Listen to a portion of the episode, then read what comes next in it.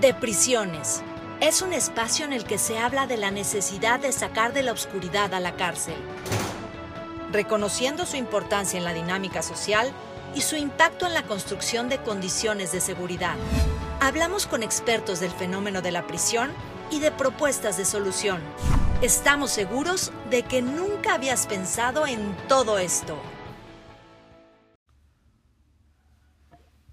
Hola, ¿qué tal amigos? ¿Cómo están? Les habla Luis Durán en este eh, su programa de prisiones en donde hablamos de lo que pasa dentro del sistema penitenciario y las cárceles y lo que no debe pasar. La idea, como siempre les he dicho, es darle luz a estos espacios para sacarlos de la oscuridad y que sean considerados para la toma de decisiones más transparentes, eh, finalmente que sean considerados eh, en todos los aspectos. En esta ocasión vamos a hablar de un tema que atañe eh, demasiado a esta parte de las cárceles y del sistema penitenciario porque aunque hay algunos que pretenden que ya no exista esta parte, eh, pues yo estoy convencido de que debe seguir existiendo. Y no nada más yo, eh, hay un gran grupo de personas penitenciaristas que pensamos que debe existir. Me refiero a la parte de la psicología eh, y para eso eh, nos acompaña una persona a la que estimo demasiado, que conozco desde hace mucho tiempo, trabajamos juntos. Eh, ella es una psicóloga que ahorita la conoceremos un poquito más. se llama Ania, Ania Gutiérrez. Ania, bienvenida. Gracias por acompañarnos. Hola, muchas gracias por la invitación. Pues encantada de estar aquí y de poder compartirles un poquito de mi experiencia o de lo que me ha tocado a mí vivir ¿no? en estos años en el sistema. Ahora que hablas de, de, experiencia, ¿cómo calificas tu experiencia? ¿Qué piensas de tu experiencia? Mi experiencia. Ay, pues creo que ha tenido distintos matices al paso del tiempo, ¿no? Eh, yo también fui madurando ciertos conceptos, conociendo mayormente el sistema y eso me permitió poder tener eh, diferentes acercamientos a, mi ciencia, a su aplicación y a empatarla ¿no? con la parte jurídica. Entonces, hoy por hoy puedo decir que me siento muy satisfecha con lo que he podido eh, lograr al paso de los años. ¿no? Tenemos que decir, para que eh, las personas que nos escuchan lo sepan, que tú eh, trabajas eh, dentro del el área de ejecución penal. la ejecución penal, como muchos de ustedes saben, amigos, es la última etapa del procedimiento penal, es el momento en el que se cumple o se vigila que se cumpla lo que el juez dijo para que una persona estuviera privada de la libertad. En el caso que tú haces, Ania, eh, específicamente atiendes o ves a las personas que están privadas de la libertad con una perspectiva psicológica, por supuesto, con un fin específico. Claro. ¿Cuál, es el fin que eh, persigue, se persigue en ejecución penal a través de la psicología? Sí, pues como bien lo mencionas, a nosotros nos corresponde vigilar la ejecución de la pena en materia de salud mental, ¿no? Nosotros, este, bueno, yo estoy dentro del área de la salud mental y eh, nos me corresponde dar seguimiento al proceso de reinserción social de la persona sentenciada privada de su libertad, ¿no? Que también ahí pues hay un debate muy grande, ¿no? Sobre el proceso de reinserción social. Pero básicamente a lo que yo lo he podido aterrizar es a trabajar con estas personas que están privadas de su libertad para procurar que no vuelvan a delinquir a su salida, ¿no? Y eso, a ver, vamos, por partes porque ya me, me llevaste a una de las últimas preguntas que quería hacerte, pero me la voy a aguantar para, para empezar por el inicio. ¿Cómo llegas? ¿Cómo llegas? ¿Cómo, ¿Cómo te atreves? ¿O ya lo pensabas? ¿Estaba planeado? ¿Cómo fue que llegaste a esto? Ay, qué buena pregunta. Em, llegué a este ambiente de manera, em, casi quiero decir que por casualidad un poco, eh, pero a la vez no tanto. Mira, yo inicié mi formación y, y mi experiencia con niños y adolescentes. Entonces yo ya traía eh, como que este background ¿no? de venir trabajando con niños, con adolescentes, orientación, y surge la oportunidad, me invitan a trabajar precisamente para iniciar trabajando con adolescentes eh, privados de su libertad, ¿no? que están eh, en internamiento. Y entonces lo veo como un reto personal, lo veo como como también algo desconocido, ¿no? Que me generaba mucha curiosidad, la conducta humana y sobre todo ya bajo un proceso judicial, ¿no? Algo que, ya se nombró como, pues como un delito. Entonces, eh, me animo, eh, paso todo este, todo este eh, entrevistas, ¿no? Y demás, y me seleccionan y es ahí donde yo empiezo primero con los adolescentes para después pasar a trabajar con los adultos, ¿no? Conforme comentaba en un inicio, conforme fueron pasando mis años de experiencia y demás, hoy por hoy trabajo con adultos, pero creo que ese fue el enlace que me trajo a este, a este tema. ¿Y pensabas diferente de, de las personas que están en la cárcel antes de lo como piensas hoy? O sea, quiero decir, si ha cambiado tu idea de un delincuente, eh, no quiero llamarlo así, pero de una persona privada de la libertad, de lo que antes pensabas, antes de involucrarte en este medio, a lo que hoy piensas de estas personas? Sí, yo creo que sí, drásticamente. Em, primero, para empezar, creo que el tema de la cárcel ni siquiera lo tenía presente. O sea, era un tema que es para gente mala, ¿no? O bueno, cuando menos en un inicio. Eso se piensa. No, eso se piensa, como que cárcel, ah, pues es igual a gente mala y por supuesto gente con la que yo no me junto, ¿no? O sea, como eso creo que, que, en general eh, se pudiera pensar como sociedad, o cuando menos es lo que yo escucho también con las personas con las que convivo que están alejados como de este tema o del sistema, ¿no? Eh, al inicio eh, yo pensaba, pues, bueno, te voy a platicar, cuando me dijeron que iba a trabajar con adolescentes, para empezar, pues yo venía a trabajar con adolescentes, ¿no? Niños de 15, 16, 13 incluso, ¿no? Preadolescentes, que pues están como en esta otra etapa de desarrollo, ¿no? Quizás algunos problemas por ahí psicoafectivos o en la mayoría de los casos mucho más trabajo con los padres, ¿no? De orientación, de acompañamiento. Y cuando llego con los adolescentes me topo que, que no son adolescentes. bueno, no todos. La mayoría, es decir, exacto, no todos. Eh, cuando menos los primeros cuatro con los que me tocó la el primer encuentro que tuve, pues ya tenían 26, 24 y creo que 20 tenían más o menos por ahí, ¿no? Entonces, para empezar, yo dije, estos ya son adultos, ¿no? Y, y es, es, todo este proceso de entender cómo funciona el sistema en México, cómo funcionan las leyes, cómo es que, por qué hablamos de adolescentes y como adolescentes cómo los tratamos, ¿no? Entonces, bueno, ese fue un tema ahí que eh, tuve que igual ir em, masticando, entendiendo, comprendiendo para poder abordarlo desde mi ciencia, desde mi área de expertise pero también poder compaginarlo con lo que la ley me pide, ¿no? O sea, eh, estas garantías que tienen los adolescentes.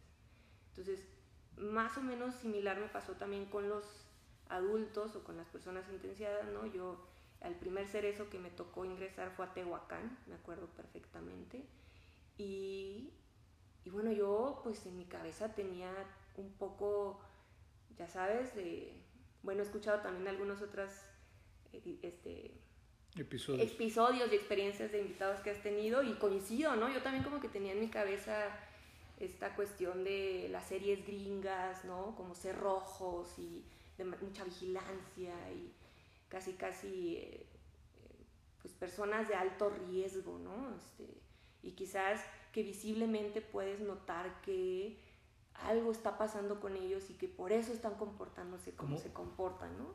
Te imaginabas ver al ser atávico del hombroso, ¿no? Ándale, Este cuate que se veía malo nada más por verse malo ya era delincuente. Sí, ¿no? nada más por eso. Tatuaje, o sea, que, que, que, se me venía a la mente, no sé, tatuajes, cicatrices, este, eh, quemaduras, no sé, ¿no? Eh, alguna persona fornida, eh, alta, dominante, ¿no? Como que ese perfil es lo primero que se me vino a la mente, te estoy hablando hace ocho años, ¿no? ¿Y qué pasó? experiencia. Ajá, te abren la puerta, entras y... Y... Y no, no, o sea, son personas, son personas que te topas en la calle, son personas que tienen una vida adentro, son personas que tienen mamá, que tienen papá, que tienen hermanos, que dentro de lo que ellos viven también sufren, también están contentos, también son humanos, seres humanos privados de su libertad. Y, eso es, por lo que entiendo, regresando a la pregunta, es parte de lo que cambió en tu percepción. O sea, quiere decir que antes no es que pensaras que no fueran humanos, sino que no los considerabas, no existían en tu mente, eh, eh, no era algo en lo que pensabas y entonces es una forma de ignorarlos o de quitarles la calidad de humanos. ¿no? Claro, sí, claro. No de manera consciente, pero si no existen en, en, en, la mente, en el pensamiento colectivo, pues, pues no existen, no existen y no son humanos. ¿no? Ahora te das cuenta, o cuando llegas, te abren la puerta y entras, te das cuenta de que son humanos y de, que, tienen familia y de que sienten y de que todo, ¿no? Sí, fíjate que eso también, eh, eso que comentas, ¿no? Esta parte de si no están en el colectivo no existen, eh, me parece muy interesante que me pregunto por qué no existen, o sea, por qué ese sector tan importante en la sociedad no existe, o sea, sí existe, pero, no, lo tenemos presente,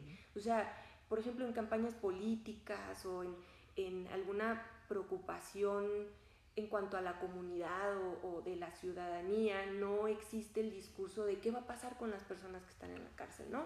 Al contrario, está este discurso como de, pues hay que se queden, ¿no? Porque ellos son los que están mal. Nosotros estamos, los de afuera estamos bien y los de adentro están mal, ¿no?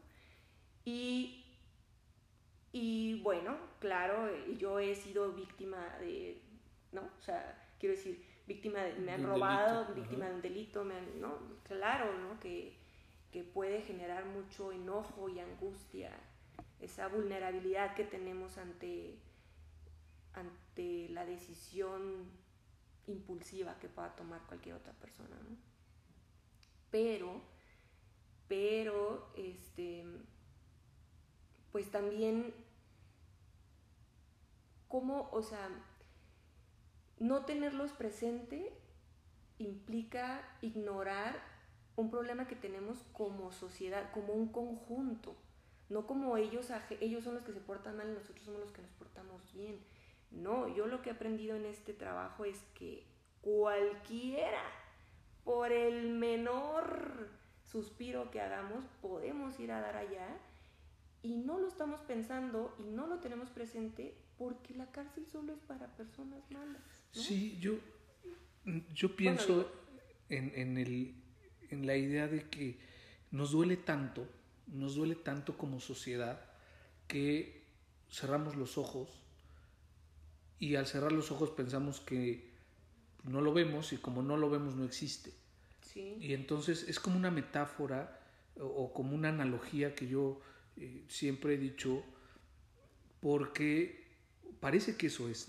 Durante todos los años que tú y yo trabajamos juntos y los que yo tengo desde hace eh, más tiempo involucrado en el medio, he pensado eso, que a la sociedad nos duele tanto este sector que decidimos no verlo. Y al no verlo pensamos que no existe. Y como no existe no lo atendemos. Y como no lo atendemos, pues está ahí olvidado en las condiciones en las que está, en las pésimas condiciones en las que está. Y esto, por supuesto, no es solamente de un Estado, no es una característica del sistema penitenciario de un Estado, es de todo el país, pero además de todo el continente y además de todo el mundo, ¿eh? salvo sus excepciones de países sumamente desarrollados, en, la, en, los que ni siquiera hay cárceles, pero en la mayoría sí creo que es una característica social de evadir, eludir e ignorar este sector y pienso que es por dolor. Hay una, tú, hemos platicado mucho de, el colectivo, ¿no? El inconsciente colectivo que además lo parece que lo vemos así, como tú lo veías al inicio, como yo lo veía al inicio, los malos, los feos, los los que se portaron mal, los que debemos ignorar, este, pues que estén ahí mientras los buenos seguimos nuestra vida.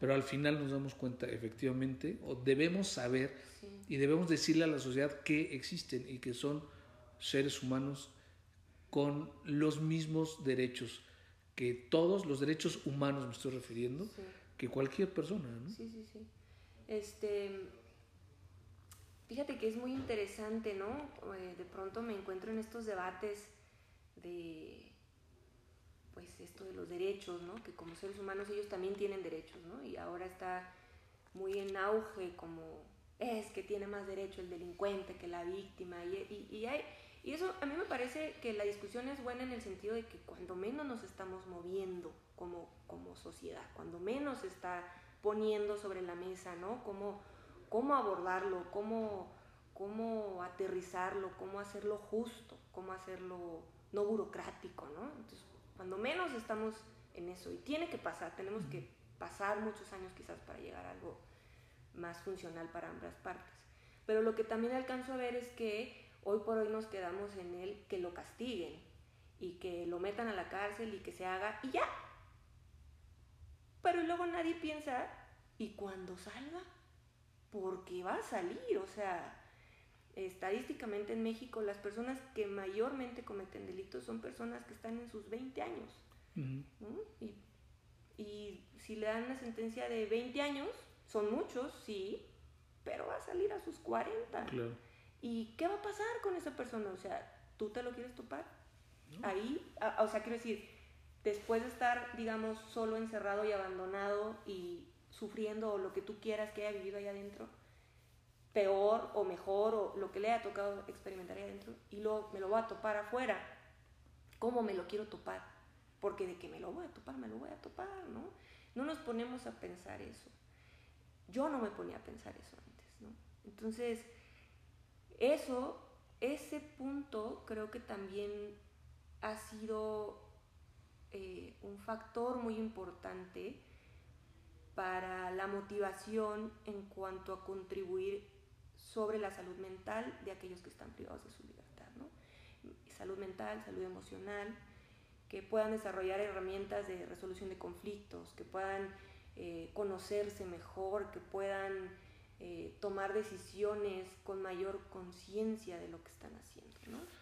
Sí, porque muchas personas toman ese tipo de decisiones con una gran carga de ignorancia. Sí o de una cultura tan arraigada de nuestras comunidades que piensan que pues pegarle al marido o a la esposa, pues así se hace, ¿no?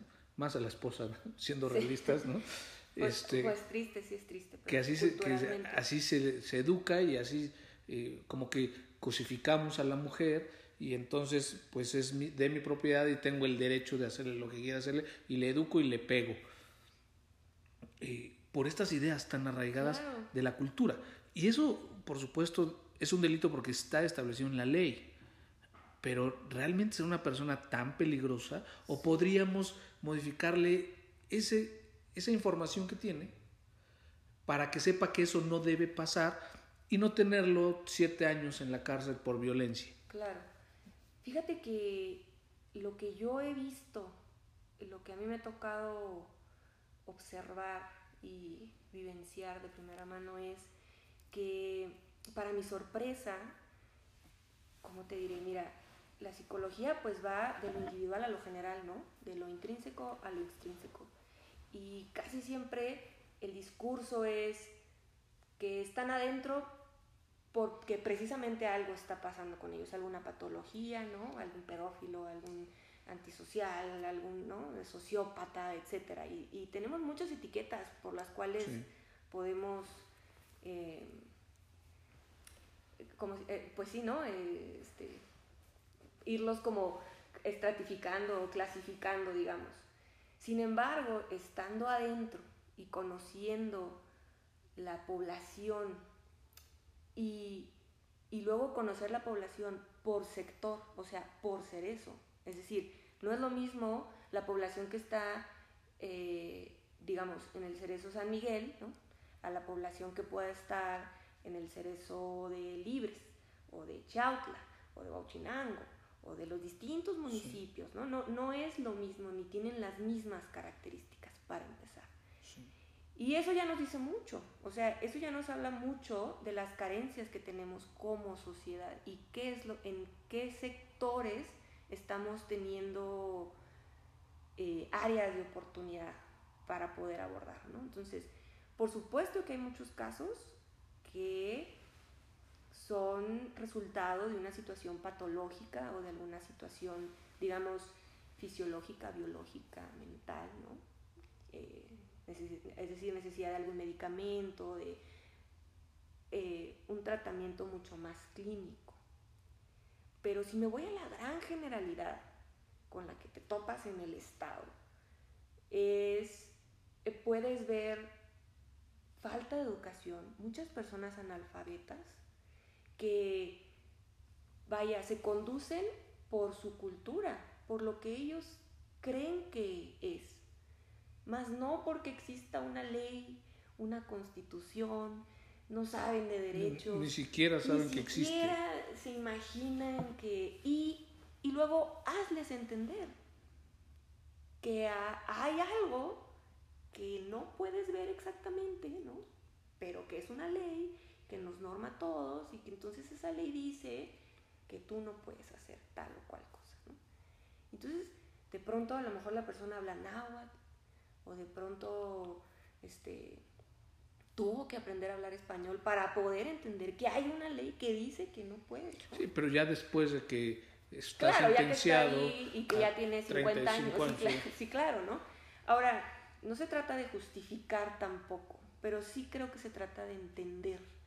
Y si, si entendemos lo que está pasando, podemos accionar de manera diferente y con distintas herramientas, más allá de la etiquetación o más allá de ignorar esa población, de evadir esa población, ¿no? O sea, de verdad tomar a los, al toro por los cuernos y decir, aquí está pasando esto, aquí podemos ah, este, intervenir de esta forma, estos los vamos a mandar a un tratamiento psiquiátrico, estos los tenemos que atender de esta, o más que atender, porque no se trata ni de curar, ni de mejorar, ni de nada, sino de brindarles estas herramientas que necesitan para poder eh, funcionar en sociedad, ¿no? O sea, saber hasta dónde llegan tus derechos y hasta dónde llegan los míos y poder desarrollar un sentido de comunidad, ¿no? En general, poder vivir en paz, vaya. Y Suena más fácil de lo que se dice, por supuesto, ¿no? O sea, es una tarea gigantesca, pero... Sí, nos enfrentamos a esta a, tantas barreras, como puede ser el presupuesto, eh, no, no, existe un presupuesto suficiente, ni mínimo siquiera. Este, otra de las barreras que, a las que se enfrenta el sistema es la falta del personal adecuado. No, no, no todos están bien preparados, ni siquiera están eh, sabiendo de qué se trata su función dentro del sistema. Este, otra gran barrera creo que es la creencia social del sistema, como decíamos hace un momento, son, es un área a la que la sociedad no le gusta ver y cuando alguien nos involucramos en este medio nos llaman locos, ¿no? O nos llaman eh, cuando mucho y mejor nos dicen románticos, pero al final no creen que se pueda hacer. Hablando de todo esto, Ania, son muchas las preguntas que quiero hacerte y poco el tiempo, para que nos convides de, toda tu experiencia. En este caso, cuando hablamos de eh, las herramientas que se le tienen que dar a la persona que está privada de la libertad, hay algunos que hablan de que estas herramientas eh, eran un tratamiento o se hablaba de un tratamiento en un régimen anterior, anterior a la Ley Nacional de Ejecución Penal. Eh, y un grupo de personas dicen que no podemos darle tratamiento a las personas porque estaríamos violentando los derechos. humanos al llamarlo eh, enfermo, porque ellos dicen que solamente se puede tratar a un enfermo. Yo no estoy de acuerdo con ellos, yo soy de los del otro grupo, pero quiero preguntar tu opinión respecto de eh, si es que hay que darles un tratamiento o no hay que darles un tratamiento, o solamente es una cuestión semántica de, de, conceptos y de, eh, lenguaje utilizado. Yo creo que las dos cosas. no te quieres meter en problemas con nadie. No, no, mira, ahí te va, te, voy, a, voy a intentar, este, es, es un tema complejo, o sea, em, y es un tema que me ha costado mucho y cada que lo vuelvo a abordar, lo vuelvo a aterrizar, no vuelvo a retomar eh, posturas y debates y demás, ¿no? Punto, me gustaría puntualizar que, punto número uno, em, empezamos diciendo que son personas, son seres humanos. Y bajo esa condición, todo ser humano em, puede o no ser objeto de un apoyo o acompañamiento médico, psicológico, este, filosófico. filosófico, educativo, ¿no? Eh, lo que necesite la persona para estar bien, ¿no? Es decir, te divorcias, a lo mejor es difícil el proceso, habrá quien con una botella de tequila y un buen amigo salga adelante, ¿no? Y a, lo que sigue, digamos, sí, ¿no? Sí. No necesariamente quiere decir que haya trabajado lo que sea que haya movido. Pero lo, que quiero puede manejar. exacto. Lo que quiero decir son las habilidades que tienen para poder seguir día a día, ¿no? Pero habrá otras que sus habilidades de resolución de problemas emocionales, mentales, sociales, económicas, porque somos seres biopsicosociales, o sea, habrá otro individuo que no y que lo tumbe y que esté en cama y que vaya, se esté muriendo, digamos, ¿no? O sea, esté esté pensando que se esté muriendo. entrando en la disfunción, vaya, el, DSM-5 habla sobre la funcionalidad y con ese parámetro y cierta temporalidad pues nos indica este, en qué rango estás, ¿no? para las personas que nos escuchan, el DSM-5 es este librito, es un manual, que, que, diagnostica, ¿no? Diagnostica eh, algún tipo de las patologías mentales, ¿no? Eh, lo utilizan los psiquiatras y los psicólogos también para ciertas referencias, ¿no? El psiquiatra diagnostica. Pero lo que quiero llegar, no quiero meterme como en muchos tecnicismos, lo que quiero llegar es que habrá alguna persona que por alguna situación, digamos, común, ¿no? Que pueda suceder, le genere tanto malestar que esté afectando en su funcionalidad al grado que ya no se levanta a trabajar, que ya no quiere comer, y entonces tiene que ir a un psiquiatra o a algún médico especialista que le ayude químicamente a salir de ese estado para poder después, quizás a través de terapia, la que le funcione, la que decida, la que le recomienden, la que, ¿no? Y entonces fortalecer esas herramientas o salir adelante con respecto a eso que le esté pasando. ¿Qué te quiero decir con esto?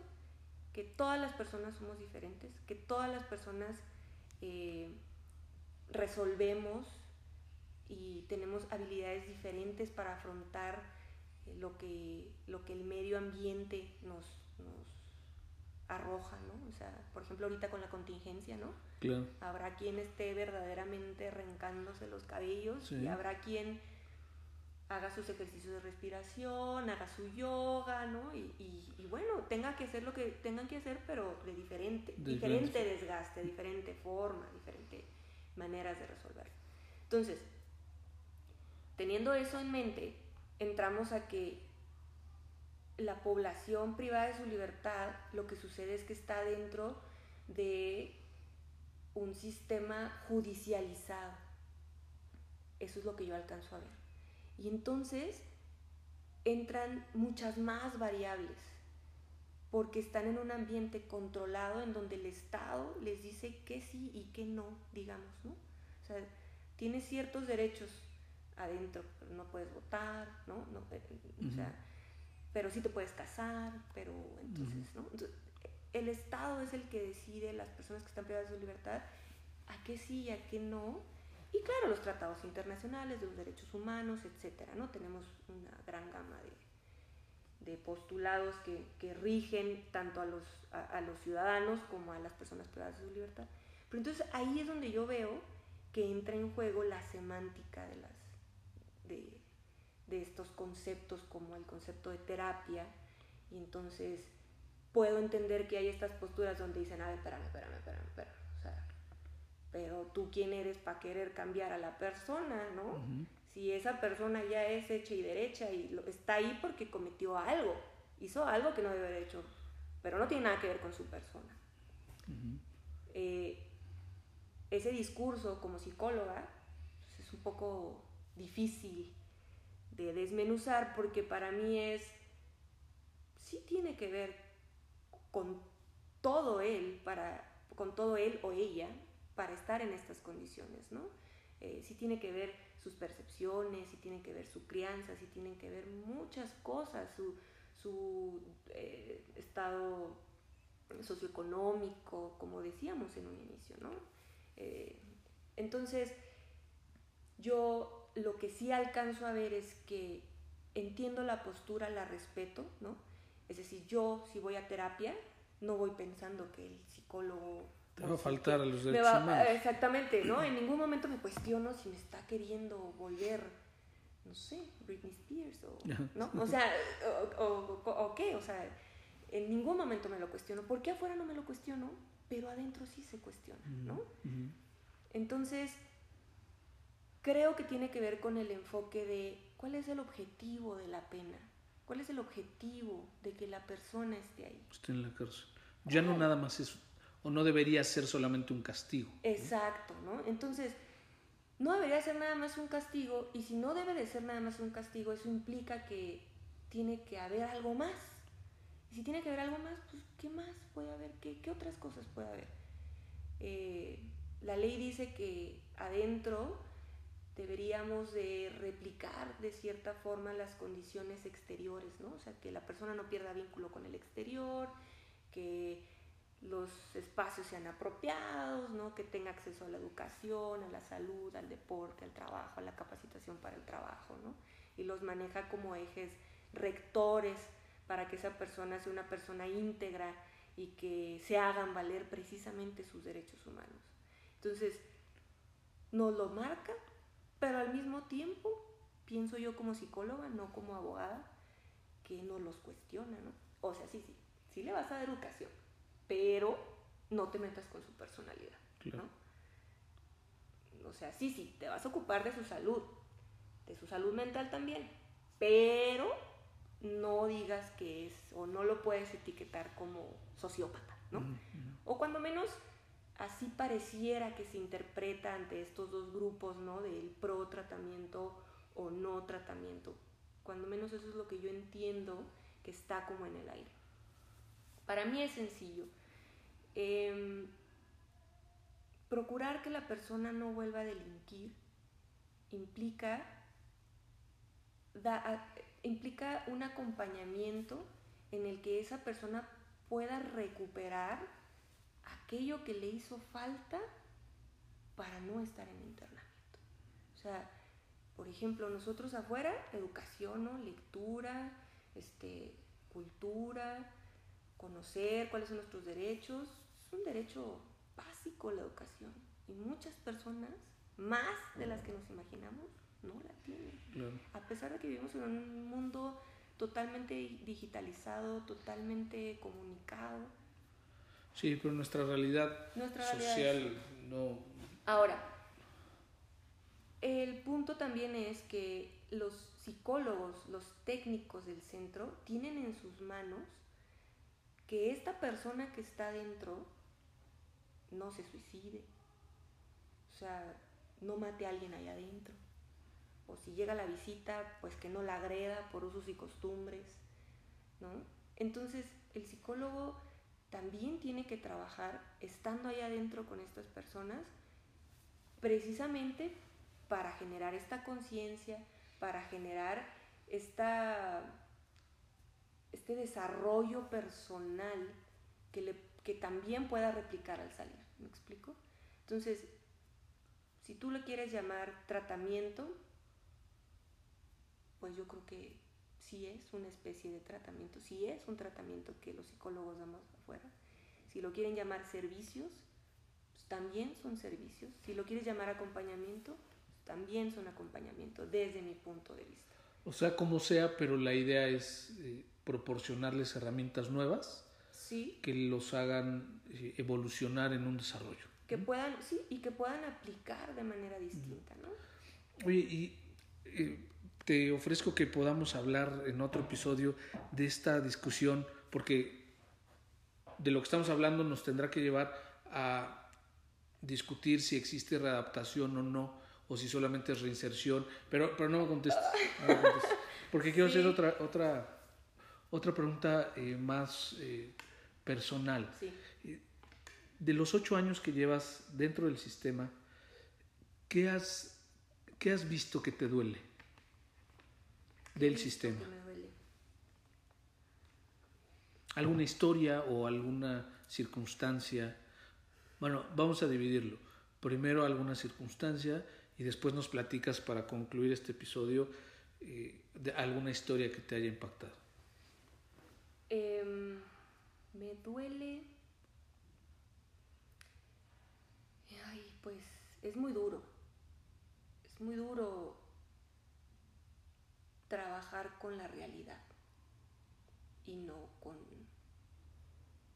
No, no digo que lo que se, no digo que lo que se trabaje afuera no sea real. Todo, todo, toda situación que vive una persona es real y, y merece mi respeto y merece la atención que se necesite. Me refiero a lo real en cuanto a lo crudo de nuestra sociedad, en cuanto a lo que verdaderamente está pasando, en cuanto a, verdaderamente poder ver en todos la capacidad de poder realizar alguna conducta alejada de la norma. Todos. O sea, no puedo hoy por hoy distinguir ni clases, ni educación, nada. Creo que todos como personas, digamos, yo como persona, tengo esa capacidad. Agarro mi camioneta, salgo, no lo quiero hacer, pero ¿qué tal que atropello a alguien? Eh, a eso es a lo que me refiero, ¿no? A lo Todos mejor- somos susceptibles de- todos de, somos estar en esa susceptibles de situación. estar en esa situación. Entonces, desde ahí ya es algo que me impacta muchísimo, ¿no? O sea, que es algo que tomamos a la ligera. Por ejemplo, ahorita con la contingencia, ¿no? De cuídate y, cuidémonos, ¿no? Y, no, uno piensa en uno. El- el humano es, tiende a ser individualista, ¿no? Entonces, eso, eso me impacta mucho esa corresponsabilidad social que tenemos y que no, no en la escuela o en las clases de civismo o así como que si me lo dieron en algún momento no me quedó muy claro, pero siento que hace falta reforzarlo este, desde que somos niños, ¿no? Es, es- esa, esa, esa corresponsabilidad. Eh, anécdotas, muchas, infinitas. Que me hayan movido, muchas todavía hoy por hoy llego a leer expedientes o escuchar historias que me remueven las entrañas y que en ocasiones no me dejan dormir. A veces por lo a veces por lo digamos rencorosas que pueden ser las acciones, ¿no? Hablemos de homicidios, hablemos de violaciones, hablemos de eh, trata de personas, hablemos de feminicidios, hablemos de, ¿no? Todavía hoy por hoy me cuestiono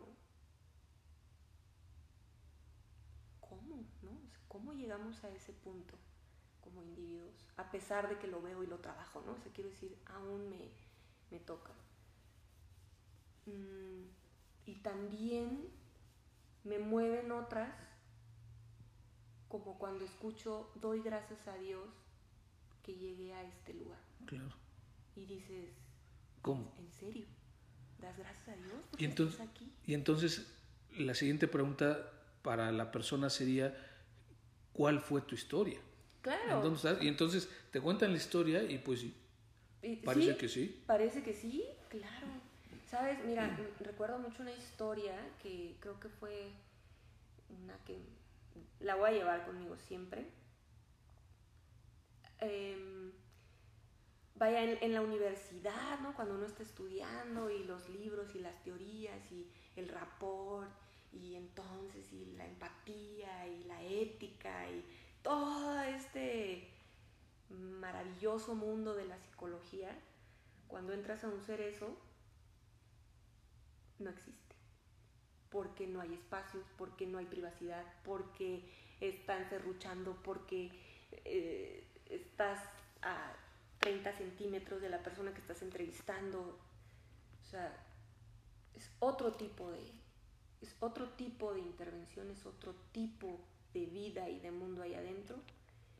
Y me acuerdo mucho de una ocasión que me tocó eh, atender eh, un caso y esta señora me comentaba que tenía a su hijo en la cárcel, ¿no? Y era el segundo que caía. ¿Y ella estaba en la cárcel? Ella no, ella, Ah, ok. ella era La- la familiar, ok. familiar del- del- de la persona privada. Y, y entonces llevamos un cierto tiempo en acompañamiento precisamente hacia la familia, que también es una de las funciones que llevo a cabo en mi trabajo. Y me acuerdo mucho de ella porque un día llegó muy alterada, ella era pepenadora, y llegó muy alterada, ¿no? Y yo, ¿qué pasó, señora? ¿Cómo está? ¿Todo bien? Y me dijo, es que sabe qué, licenciada, este, no me quisieron aceptar a mi niño en el kinder. O sea, imaginémonos cuántos hijos tiene como para Pues, todavía sí. tener un hijo en el kinder, ¿no? Claro. Y alguien en prisión. El segundo aparte, ¿no? Entonces ya desde ahí nos damos como más o menos idea del panorama, pero yo, ¿cómo que no se lo aceptaron en el kinder? ¿No? Que porque, ¿y por qué no se lo aceptaron? Dice, no, porque está sucio, fue sucio, lo mandé sucio a la escuela. Y para mí fue, ay señora, bueno, pues Límpielo y ya. Y no, no es tan grave, vaya, tiene solución. Entonces, a esto es a lo que voy con las realidades, ¿no? Con lo que hay que trabajar como sociedad. Y me contesta, obviamente yo no, le- o sea, obviamente yo no dije eso, ¿no? Te lo comparto a ti Sí. aquí en confianza, pues, pero, pero, este, lo que me terminó diciendo fue, lo que pasa es que el director no entiende que yo solo puedo bañar a mis hijos cuando el sol le da el suficiente tiempo al tinaco. Porque si lo baño con agua fría, se me va a enfermar y sale peor. Claro. Porque ¿a dónde lo llevo? ¿Quién me lo atiende? ¿Qué, ¿Cuándo le voy a comprar algo para el resfriado? Prefiero mil veces que venga sucio a la escuela a que se enferme. Y esa historia de verdad que te la platico y se me vuelve a hacer un nudo en la garganta, ¿no? De, de cómo podemos exigir una sociedad que respete, o sea, que no haya robos, que no haya homicidios, que no haya agresiones al prójimo, si ni siquiera estamos cubriendo lo básico. Lo básico. Y, estas historias son lamentablemente de la mayoría de las personas en México. En Y México. estamos hablando de que tenemos más de la mitad de la población en pobreza. En pobreza extrema. ¿no? Que, que también, ojo, no es directamente proporcional a que todos los que están adentro Mm, son claro, pobres y no, que no, los únicos claro. que entran son pobres, ¿no? Pero, pero sí es un factor muy notorio y, y este, pues ahí, ¿no? Es lo primero que te topas, definitivamente. Oye, y para concluir, Ania, eh, este es de los episodios más largos que hemos hecho, ah. pero muy, muy interesantes, por eso se ha hecho tan largo. ¿Qué, qué, qué historia de alguna persona que hayas entrevistado al interior nos puedes referir ahorita? Su historia del delito, que, te haya impactado. Hace rato decías que leías eh, expedientes de diferentes eh, delitos. ¿Alguno que te haya quitado el sueño, como decías, cuál fue? Ay, Dios mío. Em,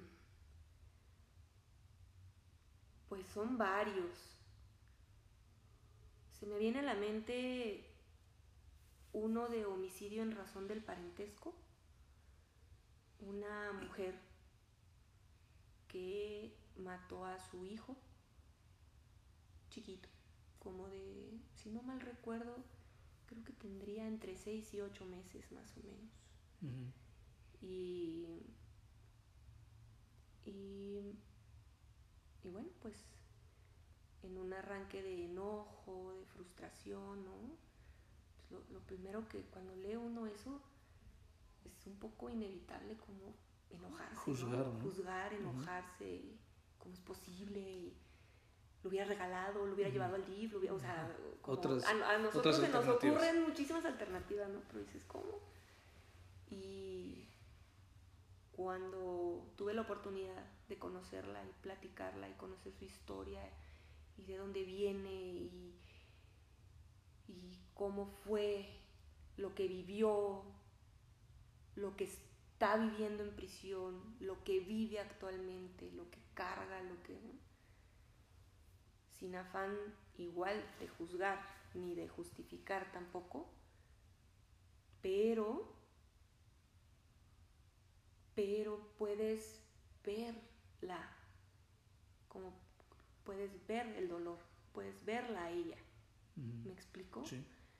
Eh, cuando los escucho soy capaz de verlos, de ver más allá de, lo, de, lo, de, lo, juzgable, que aparte ya fue juzgado, o sea, ya está ahí, ya yo no, no voy a eso, pues, no, no voy a rejuzgarla, ¿me explico? Ese fue un caso que me, que me movió mucho por, por la mujer, por la, por, porque la conocí, porque conocí su historia y por lo vulnerable que puede ser un menor ¿no? ante las manos de, de una persona adulta. Em, también otro que me tocó muy interesante fue un adolescente que por primera vez en mi vida vi un lápiz como una arma. Por ejemplo. ¿Por qué? Por ejemplo. o sea, nunca se me había ocurrido hasta que se lo di y dije, ching, nombre sea de Dios, ¿no? no, no es cierto. Este, eh, no es cierto en el sentido de que, por supuesto, que estamos en un ambiente controlado, vigilado, pero sí te puedo decir que de manera personal sabía eh, el estado mental en el que estaba el joven adulto, juzgado como adolescente, ya era un adulto, pero joven adulto, y, y, bueno, o sea, tomarte el tiempo de, conocerlo y de, y de, ver de qué forma poder llegar a él, ¿no? Poder llegar a él para, para acompañarlo en lo que, en lo que, en lo que esté viviendo. Pero pero esa experiencia también me dejó muy marcada, ¿no? Un, chico que estaba por homicidio, eh, por ahí te debes de acordar de Sí, claro, justo me estoy acordando del asunto y, vamos a hablar de esto. Te propongo que nos veamos en una próxima ocasión para que nuestros amigos que nos escuchan conozcan la historia. Además es una historia que fue manejada mediáticamente eh, eh, y efectivamente fuimos nosotros a entrevistarlo y a, hablar con él. Y ojalá en este episodio que grabaremos pronto eh, demos, veamos el testimonio, incluso podemos traer a algunos de los demás participantes en, esta, en esta entrevista para dar nuestra eh, perspectiva o desde la perspectiva de un abogado, de un psicólogo, de un criminólogo, eh, le platiquemos a nuestros amigos qué es lo que vimos o cómo lo vimos. Eh, me estoy refiriendo o nos estamos refiriendo amigos a eh, el halcón, así es conocido este eh, sujeto que efectivamente estuvo privado de la libertad y juzgado como adolescente por un homicidio, un triple homicidio. Pero se las dejo nada más de prueba para que podamos continuar. Desafortunadamente se nos acaba el tiempo, como te platicaba, ya nos alargamos. Eh, sin embargo, es sumamente interesante, como siempre, platicar contigo y de estos eh, casos en específico. Y, por último, Ania, si quisieras darle un mensaje a las personas que nos escuchan, que tú les dejes algo relacionado con el sistema penitenciario, con la justicia, con el tratamiento, con la psicología, con todo esto que nos eh, que engloba y enmarca el sistema penitenciario nacional, ¿qué dirías? Yo creo que les diría cuestionen, cuestionense, cuestionen lo que está pasando. No lo ignoren, cuando menos cuestionenlo, debátanlo, véanlo, pónganlo sobre la mesa. Eh, tengo miedo de que me asalten todos los días, sí. ¿Y qué pasa con las personas que sí asaltaron, que sí sentenciaron y que sí están adentro? ¿Cómo, cómo podemos hacer para que esa persona regrese a la sociedad? Y no lo vuelva a hacer. Y, y, yo me sienta tranquila de que regresó a la sociedad y él se sienta tranquilo conmigo, porque ese es otro, otro enfoque también, ¿no? La persona que sale y uy, te topas con juicios de valor, con señalamientos, con pocas oportunidades de trabajo y es otra vez caer en el, pues, en el punto donde inició todo, ¿no? Entonces Creo que es un tema que se debe cuestionar no solo de adentro para afuera, sino de afuera para adentro y de todos los ángulos para poder abordarlo cada vez con mayores herramientas metodológicas, herramientas sociales, psicológicas, criminológicas, jurídicas, o sea, no es una cuestión de un enfoque nada más, es una cuestión de todos, de, de todos como México, de todos como Estado, en este caso Puebla, ¿no? Entonces yo los invito a eso, a que se cuestionen. Pues gracias Ania, gracias por platicarnos de todo esto eh, y les prometo, queridos amigos, que voy a seguir presionándola. Eh, nos ha costado mucho trabajo por sus actividades, pero eh, les, les ofrezco que voy a seguir presionándola para generar un espacio y seguir platicando de estos temas con ella y con otros invitados más, porque además hay mucho que hablar, hay mucho de lo que, de lo que tenemos que hablar para todos ustedes y que ustedes lo conozcan. Les agradezco mucho. En este momento tenemos que eh, dejar el micrófono para eh, continuar en el próximo episodio. Muchas gracias, gracias. Gracias, gracias a ustedes. Hasta luego.